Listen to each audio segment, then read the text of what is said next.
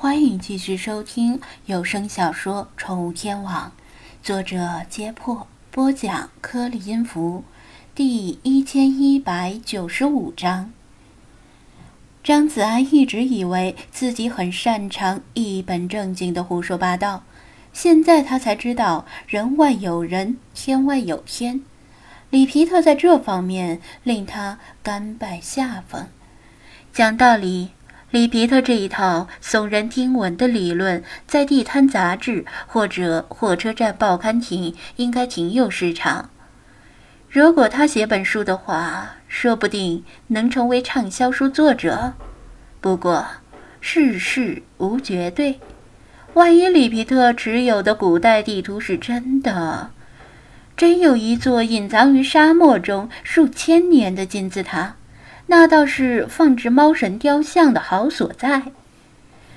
里皮特他们这些人虽然很偏执，但偏执的人往往会有很强的行动力，再加上他们不差钱，都像是有身份、有地位的体面人。若说真能搞来什么稀罕的东西，倒也不奇怪。张子安没抱什么希望的问道。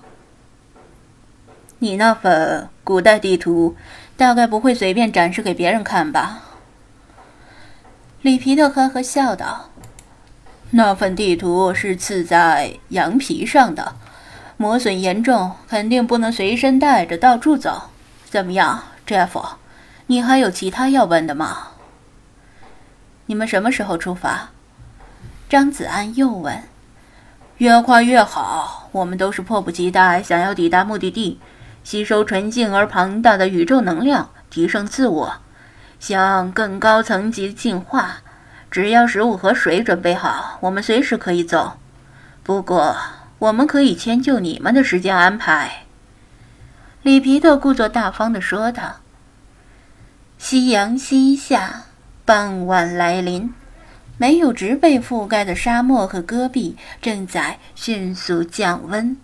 张子安看了一眼天色，估摸着科考队需要一整天的时间来准备物资，主要是食物和水。他们的科研设备和租用的越野车倒是好说。后天吧，最早也要后天。他说道：“可以，后天上午咱们在这里集合，不见不散。”里皮特微笑着伸出手。张子安跟他象征性的握手。现在一起回城里，我们要抓紧时间筹备物资。你们有什么需要的，我们可以代劳。里皮特比划了个请的手势。不用了，我还有事要再待一会儿。张子安拒绝道。里皮特警告性的看了一眼纳巴里，似乎是说不要打提前溜走的主意。否则就是违背你们酋长的命令。纳巴利默然。其实张子安留下来是真有事儿，不是要偷偷摸摸的挖墙脚。他知道贝都因人的习俗，不会强人所难。他要请萨利姆录一段视频，证明世华救人事件不是作秀，这个很重要。救人得不到奖赏也就算了，绝不能蒙受不白之冤。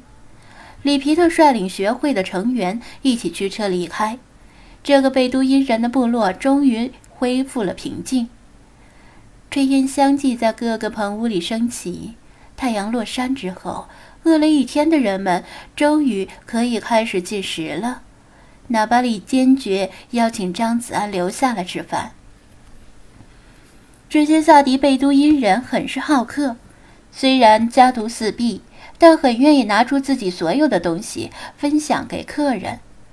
晚饭是纳巴里的老婆烙的大饼，蘸着里面放了大蒜的一种红色酱吃，配菜是西红柿片、黄瓜片和椰枣，还有奶酒。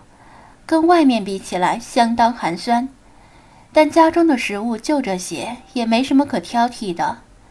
纳巴利还要请萨利姆跟他一起去外面宰只羊，然后烤来吃，被张子安死说活说的给拦住了。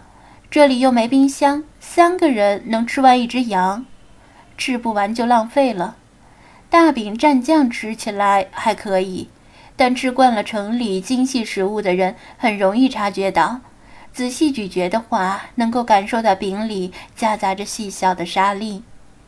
吃完饭，村落里的中央升起了篝火，男人们聚集在篝火旁载歌载舞，大概是庆祝斋月的一天又结束了。他们没有乐器，单纯的用巴掌拍出节拍。孩子们欢快地围着篝火奔跑，女人们则远远地躲在一边观看。纳巴利没有参加这场欢庆，坐在屋里抽着水烟壶，若有所思地遥望着篝火。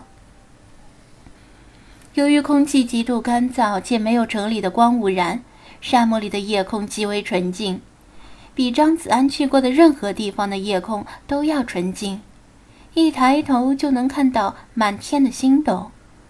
借着火光，张子安拿出手机，有所保留地向萨利姆说明了原委，只告诉他那位救他的中国姑娘在国内遇到了麻烦，人们怀疑他救人是一场骗局，请他录制一段视频，向中国观众诉说真相，证明那位姑娘的清白。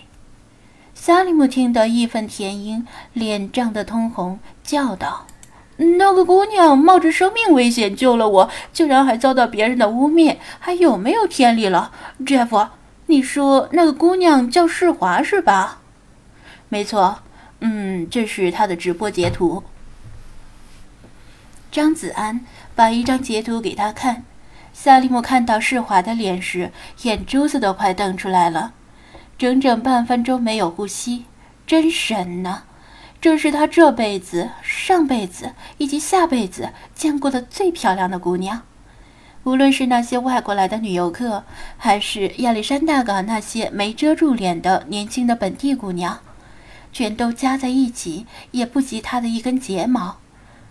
这姑娘上辈子一定拯救了世界，真神才会赐予她绝世的容颜。这么漂亮的一个姑娘，竟然就是自己的救命恩人。如果说这不是缘分，还有什么事？他痴痴地盯着这张截图，满脸的傻笑。老实说，萨利姆的反应并不出张子安的意料。随便从直播平台找了个开了美颜摄像头的妹子，都让他惊为天人，更不要说是华了。好。为了世华，别说让我录一段视频，就算要我的命，我也答应。萨利姆恨不得把自己的心掏出来呈送到世华面前。张子安笑道：“你说的太严重了，你的命是自己的，没有谁有权要。你只要对着镜头说一下你的名字、民族，在哪里打工，以及当天发生的事儿，越详细越好。对了。”在视频中啊，尽量不要提我的名字。如果一定要说，就说是 Jeff。萨利姆不是很明白为什么张子安不愿意向观众透露自己的名字，不过无所谓了。他满脑子都是那位救了自己的姑娘的倩影。哦，对了，中国父母会接受一个外国女婿吗？他突然没头没脑的问道。张子安不忍心打击他。估计他连孩子的名字都取好了。